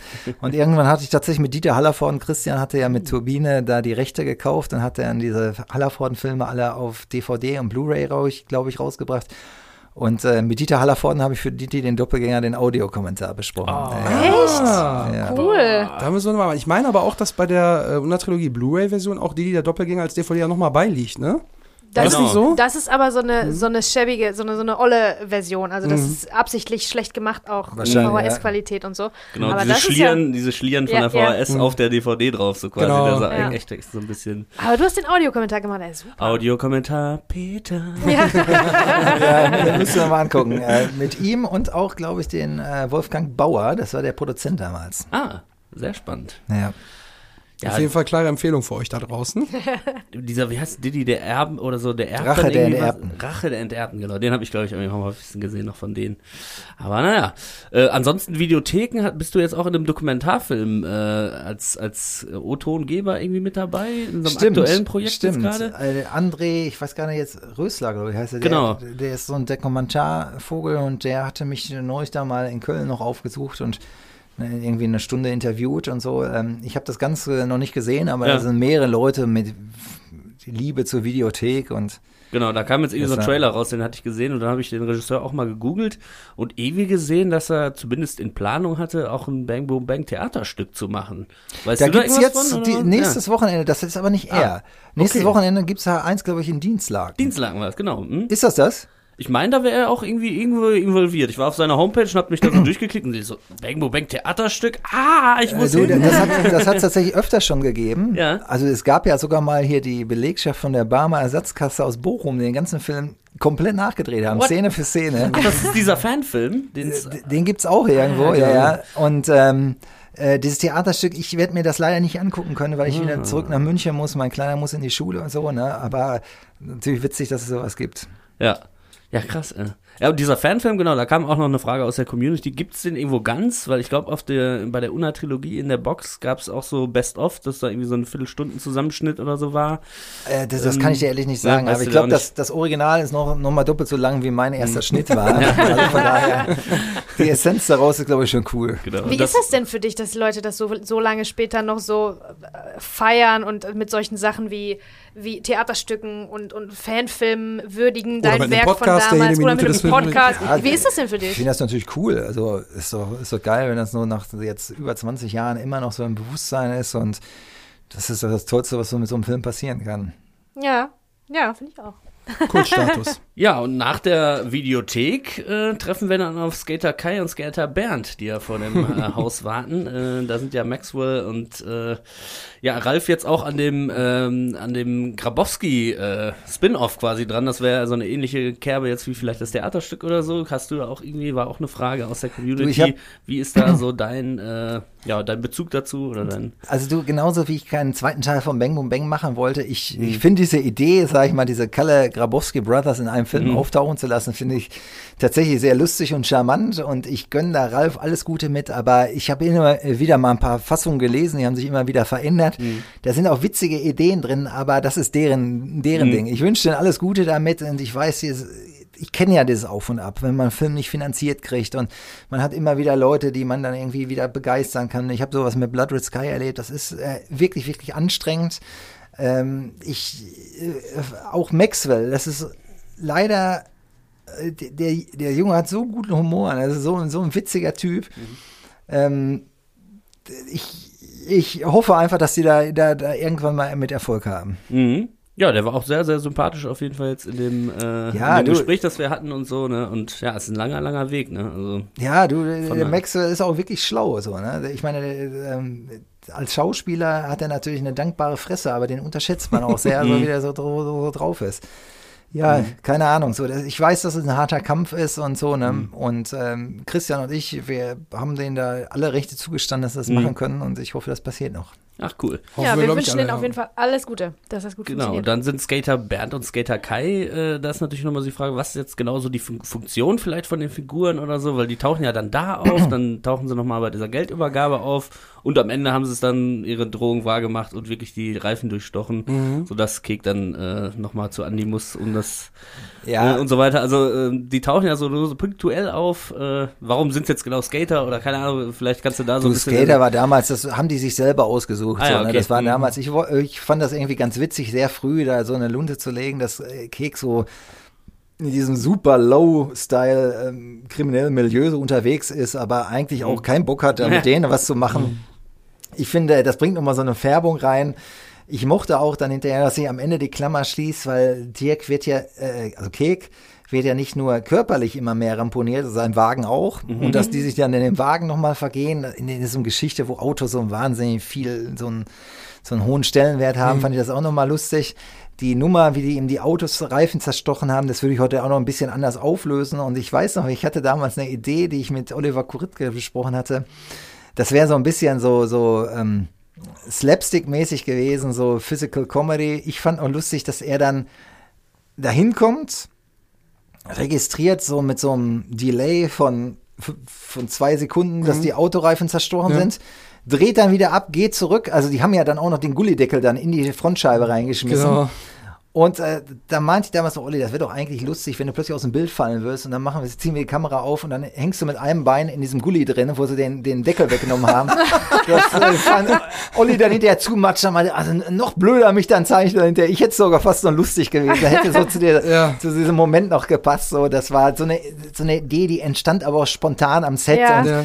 Dann wäre das wieder Aufwand gewesen und es war ein Nachtdreh und es Mhm. war eh alles zeitlich knapp und dann haben wir es gelassen. Ja. ja. Ja, man, also Kek kommt ja quasi quasi von diesem Kurztrip in die Werkstatt, wo der Wagen steht, dann völlig gebrochen wieder zurück, weil er dann seine falschen äh, Scheine wieder zurückgekriegt hat. Zum Glück hat er die gekriegt. Er wollte die ja scheinbar noch für irgendwas be äh, benutzen. Aber ich glaube, dann wäre halt wirklich dieser, dieser Tiefpunkt, den er jetzt emotional erreicht, der, den spiegelt ja der Wagen wieder, wie er da steht. Das ist ja quasi Keksinneres äh, als, als Taunus dargestellt. Und wie dann die, die, die Wassertropfen, die Regentropfen Genau. runterlaufen, als ob er heulen würde und so. Ja. Das ist äh, sehr stimmungsvoll. ich vielleicht immer. dann doch noch ein bisschen gefährlicher, wenn er dann noch da in den offenen Gully reingelaufen wäre. Aber gut, also ich glaube, ich hätte auch äh, sehr gelacht. Also die Idee finde ich sehr gut tatsächlich. Es gab auch mal die Idee, dass er noch einen zweiten gebrochenen Arm hat. Also bei der, bei der, bei der Nummer, das haben wir dann auch hinterher rausgenommen. Ich weiß noch, das war bei der Nummer, wenn ähm, Andi hinterher bei Ratte aufläuft. Äh, sollte Andi einmal antäuschen, dass er Ratte auf den Kopf schlägt. Und äh, dann, Kek, bist du bescheuert und so, ne? Was soll denn das? Und dann meinte er, ja, ich konnte doch noch abbremsen, guck, und demonstriert das bei Kek und bricht ihn dabei plötzlich den Arm dann so, ne? Das waren dann so. Nummern, äh, das ist auch gut, dass das rauskommt. Dann, äh, dann beim Schreiben, dann kann man immer noch einen draufsetzen und so, aber das hätte es dann natürlich für die Geschichte nicht gebraucht. Vor allen Dingen hättest du dich dann voll eingeengt im, im Lau Ja. weil danach kannst du natürlich gar, nicht, gar nichts mehr machen dann mit den Ja, Schauspielern. Also mit dem, mit dem Charakter, der muss dann irgendwie stillhalten. Der kann nichts mehr anfassen, der kann nichts mehr tragen. Also, Ja, Und da- das, was Kek in dem Fall erspart geblieben ist, ist genau mir passiert. Ich habe ja vielleicht, im- können sich die ein oder anderen da draußen erinnern, äh, mir mal in der Schule bei einem äh, kleinen Unfall einen Teil meiner linken Fingerkuppe abgetrennt. Dadurch hatte ich wochenlang immer den Verband, musste den Finger hochlagern, weil er sonst mit Blut vollgelaufen äh, wäre. Und eben zu Hause bin ich dann ausgerutscht und auf den anderen Arm drauf und habe mir diesen dann gebrochen. Also war ich dann mit einem gebrochenen Arm und mit dem kaputten Finger und da kommt schließlich der Kreis wieder mit dem Finger und Kek. Äh, das hat mich dann in dem Fall erwischt. Ich kannte einen Unna, der war auf einer Party und da war die Musik extrem laut und der ist rausgegangen so, ne, weil da irgendwie viele, viele Leute da waren und es war irgendwie dunkel und so und dann ist er rausgelatscht und ist in den Pool gefallen, wo kein Wasser drin war. Und hat sich beide Arme gebrochen und kam da nicht raus und stand die halbe Nacht da drin, weil ihn keiner gehört hat, weil die Musik so laut war. nein! Oh Das, das ist halt so eine Bang Boom Bang Geschichte eigentlich. Ja, ja. Dass ich da jetzt lache, tut mir leid, aber da bleibt mir nichts anderes übrig. tatsächlich. oh Mann. Klingt auch fast wie nach einer Kurzfilmidee, so ein bisschen irgendwie Ja. auch. Ne? Ja, stimmt. Apropos Hey. Oliver Koritke, da habe ich jetzt noch eine ganz schnelle Frage. Ich weiß noch, dass er ja eigentlich zur Dreharbeitenzeit noch gar keinen Führerschein hatte. Hat er dann quasi jetzt irgendwie so Ich weiß nicht, ob der heute einer hat. Ja, Also, aber da hätte ich mir fast vorgestellt, dass er da quasi ja dank des Films irgendwie dann schon so den Feinschliff an seinen Fahrkünsten schaffen konnte, oder? Also wie viel ist er wirklich selber gefahren am Ende? Ah, du, ich, viele Sachen haben wir damals noch so mit Trailer gemacht. Da war ja nicht so mit, äh, mit äh, irgendwelchen Monitoren im Hintergrund oder mit jetzt mit LED-Wänden und so. Das war immer super, super aufwendig. Also ich glaube, hin und wieder ist er auch mal ins Bild gefahren, aber ich glaube, so richtig viel fahr. Ja doch, obwohl dann, wo er dann ähm, in, in Dortmund, das ist da in Dorstfeld haben wir das gedreht, wo es zur Uni geht, wo dann eben die, die den Kofferraum zugetaped haben und so, das ist er selber gefahren. Also fahren konnte er auch und so, aber wir haben dann natürlich immer eine Drehgenehmigung gebraucht, immer gesperrte Straße und so, aber das hätten wir eh gebraucht mit Kamerawagen und so.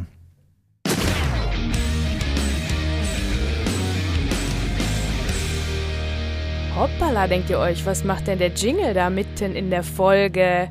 Ja, wir haben ganz, ganz lange gequatscht. Der Traum ist wahr geworden. Äh, Peter Torwart in der Kellerbar und das äh, war nicht nur eine Stunde, das waren viele, viele Stunden, die wir gequatscht haben.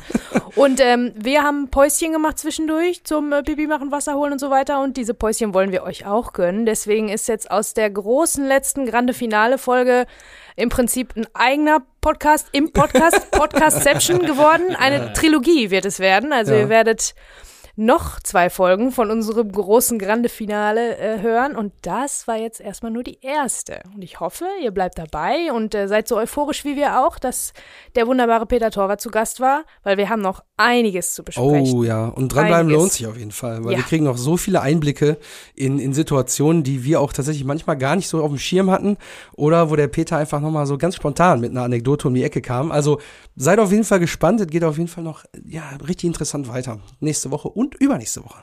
Genau. Es war großartig und es wird noch die nächsten Folgen auch ganz großartig für euch. Schaltet nächste Woche wieder ein. Ich würde mich freuen. Bis dann. So, das ist ein Wort. Jetzt gehen wir erstmal einsaufen.